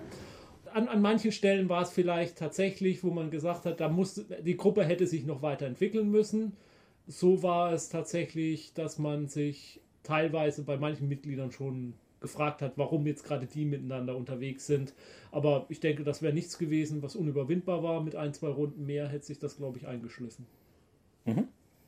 Ja, man muss sagen, dass jetzt in dem Abenteuer hatte ich auch das Gefühl, dass der, der Ritter und Jens und mein Charakter irgendwie der eigentliche Mittelpunkt so, so ein bisschen war. Naja, gut, obwohl der Ritter dann eigentlich eher zum Schluss über diese Verbindung, dass dann sein Zwillingsbruder oder die Armee seines Zwillingsbruders plötzlich noch einen Auftritt hatte. Ja, ich, ich hatte halt irgendwie versucht, für jeden so den einen oder Ja, anderen ja, Anknüpfungspunkt zu finden. Für den Magier war es mir noch irgendwie am schwierigsten gelungen, weil ähm, er hatte Nee. einfach keinen NSC mehr Nee. äh, leben lassen aus seinen Hintergrundgeschichten. Wäre ja auch in einer langen Kampagne jetzt überhaupt kein Problem, Ja. dass sich das erste Abenteuer dann auf ein paar Charaktere konzentriert. Ist halt nur. Also ich fand auch die, die Interaktion zwischen dem, dem Ritter und uns beiden eben sehr schön. Also auch dieser Aspekt, dass sich ja eigentlich gegen Ende rausgestellt hat, dass derjenige, der diese Armee führt, ein Blutsverwandter von mir ist, der im Kern die gleiche Fähigkeit hatte Ja. wie ich. So, was natürlich eine schöne, schöner Konflikt da war. Weshalb ich ja aber auch es als für meine Pflicht hielt, dass ich die dann jetzt alle umbringe. Nee, Also also Verantwortung. wenn ich ein Fazit ziehen darf, ich würde es so jederzeit nochmal spielen. Ich würde mir fragen, für einen One-Shot würde ich es nicht unbedingt nochmal angehen in der Form. Da wäre es mir, glaube ich, zu viel Zeitaufwand. Mhm. Aber wenn wir jetzt sagen, wir spielen nochmal so drei, vier Abenteuer am Stück mit Malmsturm, Fantasy Fate oder, ja gut, von einer längeren Kampagne rede ich ja erst gar nicht. Ich wäre sofort dabei. Ich habe ähm, noch ein positives Fazit zu ziehen. Ähm, die äh, zwei der ähm, neuen äh, Fate-Einsteiger aus der letzten Runde waren von Fate dann doch so sehr angetan, dass sie jetzt in einer anderen festen Runde, die ich jetzt mittlerweile schon seit längerer Zeit äh, meistere, meine Tower Knights Runde, in, also Urban Fantasy, ähm, dafür gestimmt haben, dass wir dort in den Regeln von den bisherigen in Richtung Fate uns demnächst umändern wollen. Wow. Also es schien ihnen auch langfristig das Regelsystem sehr gefallen zu haben. Ja, das ist doch, das ist doch eigentlich das positivste Fazit, was wir da ziehen können. Ähm, was haben wir sonst noch im Feld gehabt? Äh, Dresden Files. Ja, Dresden Files. Dresden Files haben wir. Ziemlich regelmäßig gespielt. Ja, ich kann jetzt nicht nachvollziehen, wie viele Runden wir mittlerweile gespielt haben, aber es geht jetzt, glaube ich, langsam so auf die 10 lo- zu, oder? Ich glaube, das haben wir schon überschritten. Ja, sogar? Okay. Ja, aber so, so Pi mal Daumen. So Pi mal Daumen. Sagen wir, gehen wir, sagen wir mal 10 einfach. Ähm, wir haben zwischendurch mal den Spielleiter gewechselt. Von Sandra auf mich. Was sich einfach, sag ich mal, auch angeboten hat, weil wir ja alle bei der Charakterschaffung auch Charaktere gemacht haben. Ja, ich fand, dass der Wechsel überraschend reibungslos funktioniert Ja. hat. Da gab es ja doch die ein oder anderen an Bedenken, ob das klappt mit einem äh, Spielleiterwechsel so bei voller Fahrt sozusagen. Ich fand, es hat ganz gut geklappt. Also wenn ich mich mal selbst loben darf, ich finde, ich habe meinen Charakter ganz gut schon immer rausgeschrieben erstmal. Ich weiß jetzt noch nicht, wie ich das äh, weiterentwickeln soll, aber ähm, Er liegt jetzt erstmal gemütlich im Krankenhaus im Koma. genau. Also von daher Kann er jederzeit wieder rauskommen. Von daher stehe ich jetzt im Moment auch nicht in der Versuchung, meinen Charakter ständig als NSC auftauchen zu lassen und den Fall zu lösen. Und was die Gesamtentwicklung jetzt von Dresden Files von angeht, von unserer Erschaffungsrunde bis zur aktuellen Handlung jetzt, die wir haben, muss ich sagen, ich glaube, wir haben 60 bis 70 Prozent von dem, was wir erschaffen haben, bisher ignoriert. Ja, und? Nö, es ist vollkommen in Ordnung, nur es ist tatsächlich so. Also ich glaube, es ist auch, wenn man das Regelwerk liest und da auch die Spielleiterkapitel, haben die sich ein bisschen mehr vorgestellt, dass man eben da diese Stadt hat und vielleicht im Hintergrund einen etwas größeren Handlungsbogen, aber dass eben doch das, das Abenteuer der Woche immer eher kommt. Und ich finde, das haben wir nicht so viel. Ja, aber das, das ist... Es das, ist nicht äh, schlimm, überhaupt nicht. Es, es, es muss ja kein Procedural sein, sondern kann ohne weiteres ein Serial sein. Ja, ja, aber das ist eine, Gesch- das ist eine deshalb, Frage, eine glaube ich, haben wir so viele. Sachen eben noch nicht benutzt, weil wir uns auf ein paar Zweige ziemlich konzentrieren. Mhm. Was ja, Ja. aber völlig okay ist, wenn solange sich da jeder Charakter prima drin aufgehoben fühlt. Also ich muss sagen, es gibt ein, zwei Aspekte, die sind mir mittlerweile zu viel aufgetaucht, die gehen mir auf die Nerven, die würde ich gerne zurückfahren. Der Mhm. eine Punkt ist äh, die Davidswache. Das ist mir Mhm. zu sehr mittlerweile der Anlauf, äh, Mhm. der erste Anlaufpunkt. Auch lass mal in der Davidwache vorbeigehen und dann mal unseren, wie heißt er jetzt wieder? Kühn. Kühn, genau. Polizei Hauptkommissar Kühn gehen und der wird den Fall schon irgendwie für uns in die richtige. Also ich habe mir fest vorgenommen, das soll, ist kein Spoiler, äh, doch, es ist ein bisschen Spoiler, aber egal. Ich habe mir fest vorgenommen, dass die Beziehung mit Kühn ein bisschen abkühlen muss. Bisschen abkühlt. Ab, bisschen abkühlen muss. Also er da, Mhm. ich finde, es muss schwieriger werden, seine Hilfe zu bekommen. Das ist zu einfach geworden. Vielleicht muss er uns doch öfter mal auch misstrauischer Ja, ja, begegnen. ja. Mhm. Das, das ist der eine Punkt. Ja, aber da gibt es ja auch gerade eine schöne Vorlage, die einer ja, unserer ja, ja, Spieler geliefert genau, hat. Genau. Ja, der zweite Punkt, äh, wo, wo wir auch einen Charakter hatten, bei dem ich auch so das Gefühl hatte, es geht genauso in die Richtung, ist unsere Frau Küster. Das ist eine, ja, von der Michaelis-Bruderschaft haben wir die genannt. Äh, eine Vereinigung, die wir als Vereinigung noch gar nicht so richtig haben auftauchen lassen, sondern immer nur diese Frau Küster, die immer ja, als Auftraggeberin beziehungsweise auch als hilfreicher NSC da war. Da hatte ich auch den Eindruck, die wird auch jetzt zu sehr zur Mutter Teresa irgendwie, die der Gruppe ständig hilft. Da finde ich, habe ich jetzt rechtzeitig schon gegengesteuert und habe langsam mal ein paar Hindernisse in den, in den Weg geworfen, beziehungsweise habe gezeigt, dass die vielleicht doch nicht so uneigennützig ist, wie sie bisher erschienen ist. Da hat ja bei beiden Sachen unser neuer Charakter irgendwie. Ja, das haben wir noch gar nicht erwähnt. Genau, und wir haben einen neuen Charakter erfolgreich integriert. Ja, doch, erfolgreich. Ja. Ja, äh, wir haben einen neuen Spieler in, in die Runde eingeführt und ja, eine unserer Hörer. Ihr habt ihn auch schon gehört, das ist Benjamin, der war beim Klönschnack dabei dieses Stimmt. Jahr. Genau. Ja, und äh, sein, sein neuer Charakter war, nachdem anfangsmäßig dank eines Missverständnisses äh, er erstmal abgelehnt wurde, Oh, so gehört sich das. genau, sich jetzt in die Runde durchaus irgendwie interessant eingefügt. Ähm, er spielt einen, jetzt müssen wir helfen, Red Court? Red Court Red Court Infected. Ein Mensch, der von einem Vampir infiziert ist, ohne schon wirklich Vampir geworden zu sein. Er kämpft da noch gegen an. Ja, und das, das Interessante ist, wir bauen ihn jetzt halt ein. Er ist noch dabei, so seine ähm, Aspekte irgendwie zu definieren und reinzubringen. Und er bringt schon wieder einen ganz neuen Drall in der Runde rein, die das Ganze in eine interessante neue Richtung führen kann. Auch eine düstere Richtung. Nicht mehr Ja. nur die reinen Gutmenschen, die wir bis dahin waren. Zwar sehr verplante Gutmenschen, aber. Ja, das stimmt. Also, das ist mir auch aufgefallen, nachdem so nach der ersten Runde ja schon auch von dir, Ron, die Kritik kam, naja, so richtig, so richtig gekumpelt sind wir ja nicht. Hat sich Waren dann. wir inzwischen sehr, sehr Hat sich, dann, geworden. hat sich doch angedeutet, dass es irgendwie äh, äh, es total verschiedene Persönlichkeiten. Ich finde auch, dass niemand äh, seine Persönlichkeit äh, aufgegeben hat, äh, sondern die gnadenlos durchgespielt haben beide. Aber dennoch haben sie sich irgendwie ja recht organisch zusammengefügt. Ja, sie haben eine passende Zweckgemeinschaft gemacht, die auch jeweils an den Fall dran bleibt. Das muss man auch zu einem gewissen Teil Ja, ja. machen. Denn ansonsten ist es halt so, dass, äh, okay, ich mache jetzt irgendwie meine Geschichte mit dem zusammen, äh, die wir anderen warten jetzt halt mal drei Mhm. Stunden, dass äh, wir auch mal ins Spiel wieder reinkommen. Es ist schon sinnvoll, dass alle irgendwo irgendwie am Plot teilnehmen können und dass nicht nur der eine in seine eigene Welt abgetaucht ist. Ja. Aber ich finde auch, dass eben jetzt der neue Charakter von Benjamin das Ganze ein bisschen wieder durcheinander gewürfelt hat. Ja. Und das auch zum richtigen Zeitpunkt mal wieder durcheinander gewürfelt hat. Ja. Jemand zu sehr wieder in alten Bahnen dann wie so ein altes verheiratetes Ehepaar zusammenarbeitet, sondern dass es tatsächlich jetzt wieder ein bisschen Unruhe gibt. Ja, Ich will hier jetzt damit kein, nicht äh, äh, äh, Seitensprünge oder sowas befürworten. Also, was? ja. Ja, gibt es was bei euch, wo ihr sagt, das finde ich läuft ganz gut, beziehungsweise das läuft, läuft noch nicht so rund?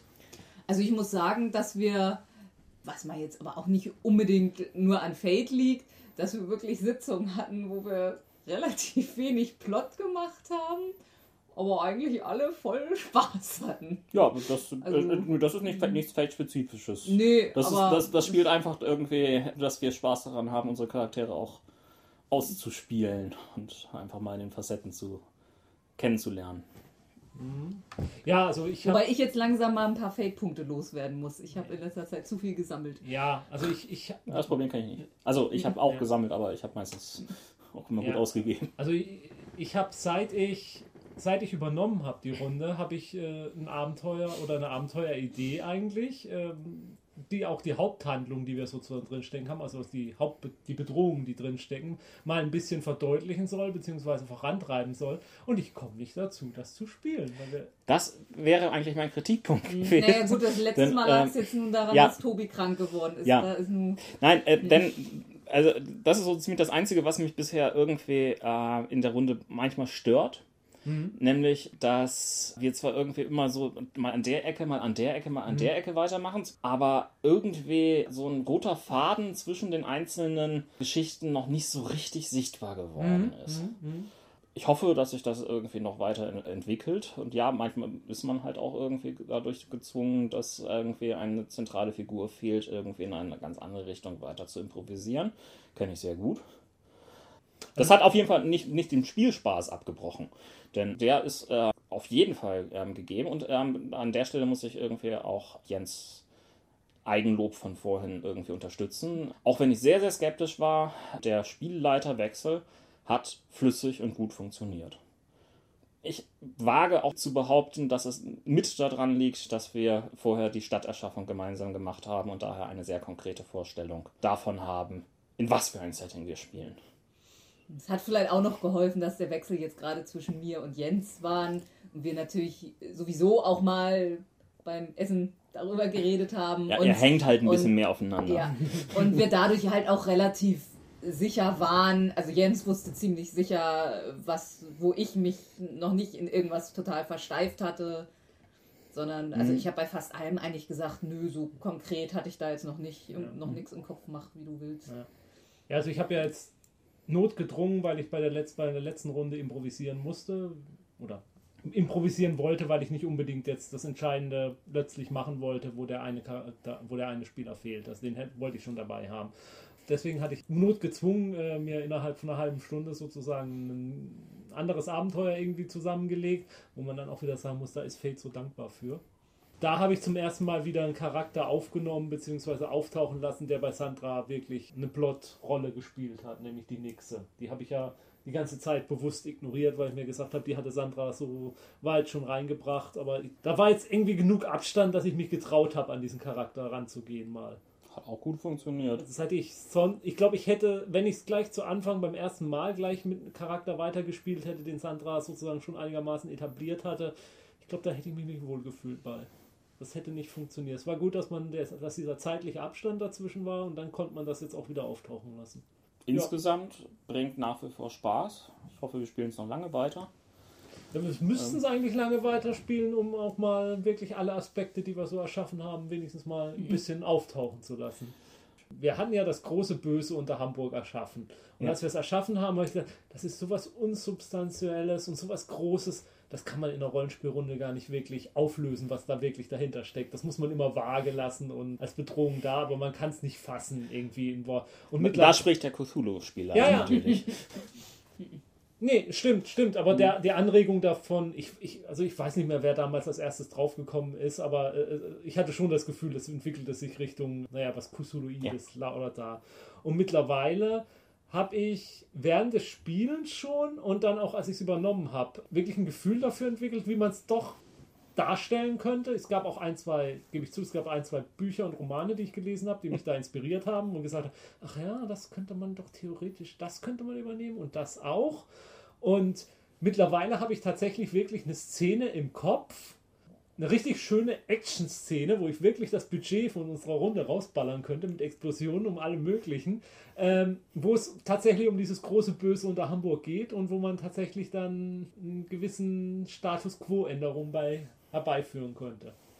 Nicht, um, bin ich nicht, jetzt arg gespannt. nicht unbedingt zwangsläufig eine gute. Ja, muss es ja auch nicht Nö. sein. Wenn beide Optionen interessant sind, ist es okay. Ja, ja. Also von daher hätte ich damals, als wir es erschaffen haben, nicht gedacht, dass das nochmal in die Richtung gehen würde. Da hätte ich echt gedacht, wir machen mit unserem Stresemann, äh, nee, mit unserem nicht Stresemann, Störtebecker. Störtebecker weiter. Mhm. aber den haben wir ja jetzt erstmal relativ lange ignoriert. Für den habe ich auch so ein paar Überlegungen. Die sind aber, glaube ich, ein bisschen zu slapstick. Das ist auch ein Punkt äh, mit, unserem, mit unserem Nebencharakter Stresemann. Das ist auch eine Sache, die mich dann doch stark gestört hat. Den haben wir so als, als Gegenspieler, Bösewicht ein bisschen auftauchen lassen, aber der war immer so, der ist immer so lächerlich. Der, der, der, der, den haben wir immer auflaufen lassen, den haben wir immer fertig gemacht. Da verfolge ich wirklich den Ehrgeiz, den zu einem zum interessanten Gegenspieler hinzubekommen. Auf der anderen Seite von Zeit zu Zeit einen Auflockerungsgegner reinzubringen, das ist auch nicht verkehrt. Ja, aber ich, ich fände wirklich, es wäre ein schöner, ja, kein Story-Twist, aber es wäre ein schöner, schöner Dreher, wenn man so einen Charakter ja. hinbekommt, der als Anfang so als total der lächerliche Depp vom Dienst, der jedes Mal aufs Maul kriegt, der uns dann plötzlich, der Gruppe tatsächlich plötzlich gefährlich werden kann. So am Anfang ist alles Spielerei und ein bisschen so äh, mhm. Grenzen austesten und plötzlich wird es ernst. Dann will es wieder keiner gewesen sein. Ja, gut. Er wird Katrin das Herz sprechen? Oh, ich hoffe es doch. das zu Dresden Files. Ansonsten haben wir eigentlich gerade Fate nichts weiter. Es ist viel, viel Neues schon wieder rausgekommen, aber ich komme nicht hinterher. Agents of Swing. Habe ich mir angeschafft, aber ich kam noch nicht dazu, irgendwie reinzugucken. Ja. Ähm, Gab es noch was? Mir fällt jetzt gerade nicht viel ein. Äh, Free Fate halt, was ja. aber nichts weiter als eine gelungene deutsche Übersetzung. Habe ich mir noch nicht zugelegt, habe ich, aber, hab ich aber vor, das auch noch nach. Es gibt es auch als kostenloses PDF. Cerberus Club soll demnächst mit Fate-Regeln herauskommen. Habe ich mir jetzt gerade mit Savage Worlds Regeln angeschafft. Aber wow, da ist aber viel Setting-Beschreibung drin. Ja, das sind sogar drei Setting-Beschreibungen drin. Ja, ja und stellte dann erstmal fest, oh, ich habe vielleicht irgendwann mal Urlaub. Gut, den hat Roland ja jetzt. Aber ich glaube nicht, dass er das gelesen hat. Nicht nach seinen Twitter-Einträgen. Aber ich glaube, er war auch vier oder fünfmal im Schlumpffilm im Urlaub. Den wird er demnächst lieben hier. lieben, Gut, gute Überleitung eigentlich. Ja, ne? Ich klopfe mir nochmal auf die Schulter. Ich liebe übrigens nichts, glaube ich. Du liebst nichts? Äh, ich habe Shoot 'em Up gesehen, den Film. Den fand ich lustig, doch. Und doch, den, den liebe ich, aber ich erzähle sonst nichts drüber. Das ist so peinlich. Ist er eigentlich ab 18? Weiß ich gar nicht. Aber gut, eine durchgeschnittene, äh, durchgeschossene. durchgeschossene Nabelschnur ist ja nun nichts. Ja. Es ja. gibt so äh, über 100 Tote jedenfalls in dem Film. Mhm. Aber sonst nur, nur schöne, saubere Gewalt. Schöne, saubere Gewalt. Kaum Nacktszenen. So Aber. Es gibt eine Sexszene mit vielen Toten. Mehr sage ich nicht dazu. Ist okay. Ich könnte was lieben, jetzt kann ich aber peinlicherweise gerade den Autoren nicht richtig sagen. Ich recherchiere das, mal. Das Problem ist auch, ich kann den Namen vermutlich nicht richtig aussprechen, weil er polnisch ist. Ja, und zwar geht es um das Hexer-Universum. Und zwar das zu den Computerspielen The Witcher. Also es ist jetzt sprachlich etwas schwierig. Die Computerspiele sind auf Englisch. Es kommt aber aus dem Polnischen die Romanvorlage finde, wenn man jetzt im Deutschen der Hexer sagt, das klingt immer so nach der Hexer von Salem und das ja. ist was völlig anderes. Deshalb vielleicht sollte ich es dann am ehesten das The Witcher-Universum nennen. Ja, das zweite Computerspiel ist jetzt, glaube ich, dieses Jahr im Mai erschienen. Haben wir fast durchgespielt. Sind nicht restlos begeistert, aber es ist schon noch ein gutes Spiel. Das erste Spiel war wohl am Anfang sehr, sehr verbuggt. Wir haben es dann erst deutlich später in einer völlig überarbeiteten Version gespielt und da waren wir ziemlich angetan von. Und ich habe jetzt kürzlich mit der Romanreihe angefangen, die jetzt inzwischen auf Deutsch erschienen ist, komplett. Wobei man sagen muss, die ersten zwei Bände bestehen eigentlich nur aus zusammengereihten Kurzgeschichten, die, glaube ich, auch nach der eigentlichen Romanreihe geschrieben wurden oder wahrscheinlich teilweise auch gleichzeitig. So gesehen beginnt die eigentliche Romanreihe bei den deutschen Büchern mit Band 3. Etwas verwirrend vielleicht. Hast du inzwischen den Autoren rausgefunden? Ich habe hier viele Romane gefunden, aber noch nicht irgendwie den Autoren. Sapkowski, glaube ich, wird der Nachname geschrieben. Andrei? Ja, es ist Andre Zey, also mit Z-E-J. Und ich weiß nicht, ob man das trotzdem Andrei ausspricht. Dazu kann ich zu gar nicht polnisch. So gar nicht wollen. Ah, An An Andrzej Sapkowski. Genau. Er ist Pole, Mhm. in Lodz geboren, Ja. gelernter Betriebswirt, vergöttert unter den Tieren die Katzen, Mhm. unter den Blumen den Blumenkohl. Okay, also so. so, jetzt sollten wir vielleicht noch mal was zu dem Universum sagen. Es ist ein Dark Fantasy Universum.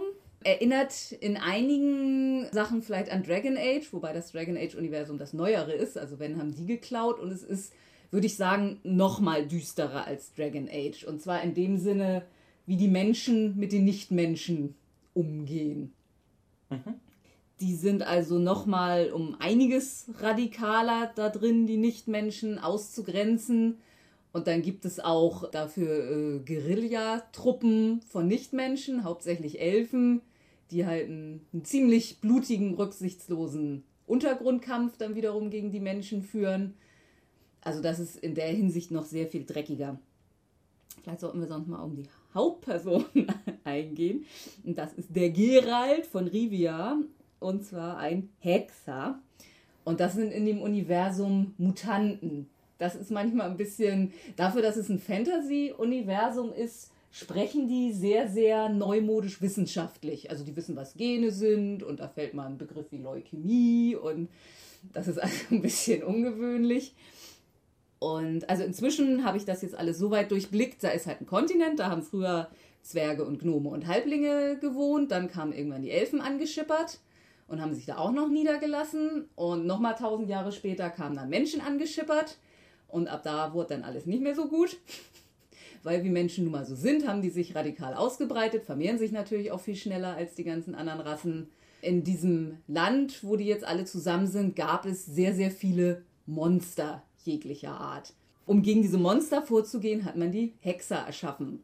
Und dazu wurden, naja, massenhaft Jungs, also Kinder, eingefangen und mit magischem Weg und, und Kräutern und Tränken mutiert. Das haben immer nur relativ wenige überlebt, aber die dies dann schließlich und endlich überlebt haben und erwachsen geworden sind, sind sehr, sehr viel stärker und besser und schneller als Menschen. Sind aber dann auch nicht mehr zeugungsfähig und ja, werden auch nicht, nicht unbedingt immer so richtig positiv gesehen. Und in, zu den Zeiten des Romans gibt es fast keine Hexer mehr, können auch keine neuen mehr erschaffen, weil die mal fast ausgerottet worden sind. Und es gibt eben noch ein paar Hexer, die durch die Lande ziehen und für Geld hier und da nochmal ein Monster abschlachten. Und es werden allerdings auch immer weniger Monster. Irgendwie hat sich auch die Sonneneinstrahlung verändert, wird mal so nebenbei angedeutet. Also ich bin ja jetzt, was die Romanreihe angeht, gerade erst im ersten Band, habe vorher die Kurzgeschichten gelesen. Also ich finde das Universum durchaus interessant, weil es halt auch nochmal so richtig dunkel und dreckig irgendwie ist. Und ich habe jetzt festgestellt, dass der Autor in den Kurzgeschichten irgendwie ein bisschen anderen Ton anschlägt als in der eigentlichen Romanreihe. In der Romanreihe ist es ein, ja, ich sag mal, mehr so ein Stil, wie man ihn in den meisten Büchern kennt. Und in diesen Kurzgeschichten hat er einen relativ humorigen Ton.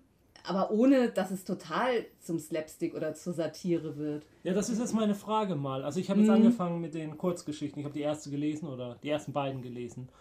Du hattest mir ja auch immer ein bisschen erzählt, was da passiert und ich hatte den Eindruck, da wird viel, die klassischen Märchen werden ein bisschen auf die Schippe In genommen. den Kurzgeschichten hat er sich ganz oft eben diese klassischen auch Grimms Märchen und so Ja. rausgepickt und hat Ja, und, da, und, das, und das muss ich sagen, das hat mich bisher, auch wenn ich was gelesen habe über die ähm, also Zusammenfassung der Romane, was du gelesen hast, das hat mich doch immer eher ein bisschen abgeschreckt. Weil ich so dann, naja, das ist dann mir so, äh, haha, Fantasy lustig. Ähm, wir, versuchen, Scheibenwelt? wir, vers- ja, wir versuchen mal den großen Terry Pratchett nachzumachen. Also in Nee, die Richtung. nee. Und ich habe jetzt so die ersten beiden gelesen und muss sagen, ist alles sehr düster, tragisch. Gut, da werden dann Einzelheiten erwähnt, die durchaus bizarr komisch sind, aber vom Ton her ist es doch immer tragisch düster, also wie man es eigentlich von einem Osteuropäer erwartet, wenn Ja. ich mal ein bisschen so ja, also vor Klischees allem muss man dazu sagen, also Gerald von Rivia kämpft da irgendwie auch sehr stark mit sich selbst. Überall, also Hexern wird nachgesagt, dass in diesem ganzen Prozess ihnen auch sämtliche Gefühle eigentlich genommen werden, macht sie natürlich zu viel effektiveren Kämpfern. Und da hadert er eben sehr mit. Und eigentlich wird ständig deutlich, dass es nicht so ist, dass er natürlich Gefühle hat. Jetzt im Roman wirft ihm auch mal einer vor. Der Einzige, der seine Gefühle getötet hat, ist er selber. Er ist auch so ein Hobbyphilosoph. Also er philosophiert sehr viel in Gedanken, aber auch im Gespräch mit anderen über die Welt und dass er neutral bleiben will und warum das so ist. Und ähm, ist also auch durchaus sehr, sehr viel so in, in der Hinsicht. Aber nervt das nicht auf Dauer? Also mich nicht. Also ich habe gelesen, da bin ich aber noch nicht, in den Romanen ähm, sind wohl auch durchaus recht viele Kapitel, wo er gar nicht auftaucht. Aha. Und wo zum Beispiel kapitelweise äh, ähm, ähm, geschildert werden soll, wie die Magier untereinander sich unterhalten oder Könige da irgendwie ein Meeting haben und Sachen planen. Und dass das teilweise recht anstrengend sein soll. Da kann ich jetzt aber tatsächlich noch nichts zu sagen, soweit bin ich noch Okay. nicht. Das kann ich noch nicht beurteilen, ob ich das auch nervig finde. Aber die, die, die, die Kurzgeschichten würdest du jetzt erstmal unumschränkt empfehlen. Ja, also die habe ich ziemlich verschlungen. Also bisher verschlinge ich auch den Roman noch ziemlich. Ja. Ich weiß nicht, ob das nachlässt. Also auch in den Kurzgeschichten, also er, er beschreibt die, diese Unterhaltung, die Gerald mit anderen führt, einfach sehr gut. Die wirken recht natürlich, wenn er da mit, seinem Kumpel, dem Baden, äh, eben solche Gespräche führt oder mit irgendeinem Zwerg oder so. Das, das wirkt einfach sehr rund und Und ich habe eben aber auch wirklich manchmal gelacht, wenn ich dann so feststellte, wie er jetzt in so eine Geschichte da so ein Märchen hinterpackt von irgendwelchen, ja, da sind so äh, verfluchte Mädchen und dann haben wir Magier angefangen, die in irgendwelche Türme zu stecken und dann kamen immer irgendwelche blöde Prinzen auf die Idee, dahin zu reisen und die aus den Türmen zu holen und ja, Also ich habe jetzt die Geschichte, die ich gelesen habe, das war ja eine Abart von Die Schöne äh, und Die das Schöne und Biest. das Biest und nahm eine ganz andere Wendung dann. Also ja, doch. Ich hatte den Eindruck, kann mich jetzt aber auch täuschen, mich erinnerte der Stil, wie es geschrieben war, ein bisschen an die Wächter der Nacht-Romane. habe ich zwischendurch auch gedacht, ich weiß nicht, ob das doch so eine osteuropäische Sache dann Okay. ist. Habe ich manchmal auch gedacht. Dass Also gerade so, in Unterhaltung, Ja. äh, wenn sie sich dann unterhalten haben und dann so, so dieses, ach Kumpel, und jetzt trink hier Mhm. mal noch ein und ähm, äh, weißt du eigentlich, wie es im Nachbardorf zugeht, so dieser Ton, das, das erinnerte mich sehr an Unterhaltung aus Wächter der Nacht. Mhm, mhm. Das stimmt, das habe ich zwischendurch auch manchmal gedacht. Okay, dann bin ich da zumindest erstmal nicht allein mit dem Eindruck, gut. Ja, Ja, also ich bin ziemlich angetan, kann man auch daran sehen, wie ich jetzt diese Bücher, also ich denke, sie lesen sich auch einfach sehr, sehr gut weg. Aber dass ich die jetzt ziemlich ratzefatze irgendwie in den letzten ein, zwei Wochen so weggelesen habe. Das Computerrollenspiel ist lose da drin für Fuß? Oder? Nee, also es geht, da ist tatsächlich Gerald von Rivia die Hauptperson, die man steuert. Und die Handlung spielt aber nach der Romanreihe, wenn ich das richtig sehe. Ich, also in der Romanreihe, äh, in, der, in der Computerspielreihe hat er praktischerweise äh, sein Gedächtnis verloren. Deshalb ist da dann eben so eine, eine Lücke zu dem Roman. Also es wird vieles das merke ich auch jetzt gerade, wo ich die Romane lese, dass da eben dann Personen wieder auftauchen und auch Ereignisse, die in den Computerspielen erwähnt werden. Also die Computerspiele nehmen schon recht viel aus der Romanreihe. Also natürlich das ganze, die ganze Welt und ist da schon sehr, sehr stark drin. Also die Entwickler des Spiels sind ja, glaube ich, auch Polen. Also es wird englisch entwickelt. aber aus Osteuropa Ja, auf jeden Fall. ja. Ja. Also es ist durchaus nochmal eine andere Fantasy-Welt als die anderen. Geht aber in Richtung Dragon Age beziehungsweise darüber hinaus, würde ich sagen. Im Sinne von dark und schmutzig. Ich bin jetzt überführt, denn irgendwie fällt mir gerade nicht ein, was ich lieben wollte. Ich hatte irgendwie mal was zurechtgelegt und das jetzt größtenteils verdrängt. Fällt es mir noch ein? In drei, zwei, eins. Äh, pff, nicht so direkt. Außer, dass ich jetzt irgendwie tatsächlich angefangen habe, irgendwie mich von euch anstecken zu lassen und mich mal wieder um Computerspiele zu kümmern, nachdem ich da ungefähr so eine zehnjährige Pause drin hatte. Tut Ähm. manchmal wirklich gut, so eine Pause, muss ich auch sagen. Ja, aber ähm, jetzt hat es mich in vielen Punkten gepackt und das Spiel, an dem ich, bei dem ich momentan festhänge, was mir auch wirklich Spaß bringt, ist ein DC-Computerspiel, nämlich Batman Arkham Asylum. Habe ich hier schon geliebt. Hast du schon geliebt? Ja, habe ich schon geliebt. Dann brauche ich dazu ja nichts mehr zu sagen. Verdammt. Wann hast du das getan? Habe ich da nicht aufgepasst? Da warst du noch nicht her. dabei. Ist das schon so alt, das Ding? Zwei, drei Jahre? Das ist schon zwei, drei Jahre Ja alt. gut, du hattest es auf der Konsole. Ich Na, trotzdem, nicht, auf dem Spiel, auf dem beides? 64er. Äh, 64er. So alt ist es denn nun doch noch nicht. Auf dem PC kam es auch raus. Wir könnten mal eine Sondersendung über den guten alten Commodore ja. 64 machen. Ich habe meinen irgendwann weggeworfen. Commodore 64. Ja, es war mein erster. Ich habe ihn verkauft. Und danach bin ich irgendwie damals in die großen Grabenkriege äh, bei uns auf dem Gymnasium. Also Leute, während wir uns jetzt hier in der Nostalgie verlieren, ähm, verabschieden wir euch schon mal da draußen und Und dann äh, ging es irgendwie um Atari spielt schön STs weiter. Gegen Tschüss. Commodore Amigas. Ja, ich habe ja dann erst mit dem PC. Ah,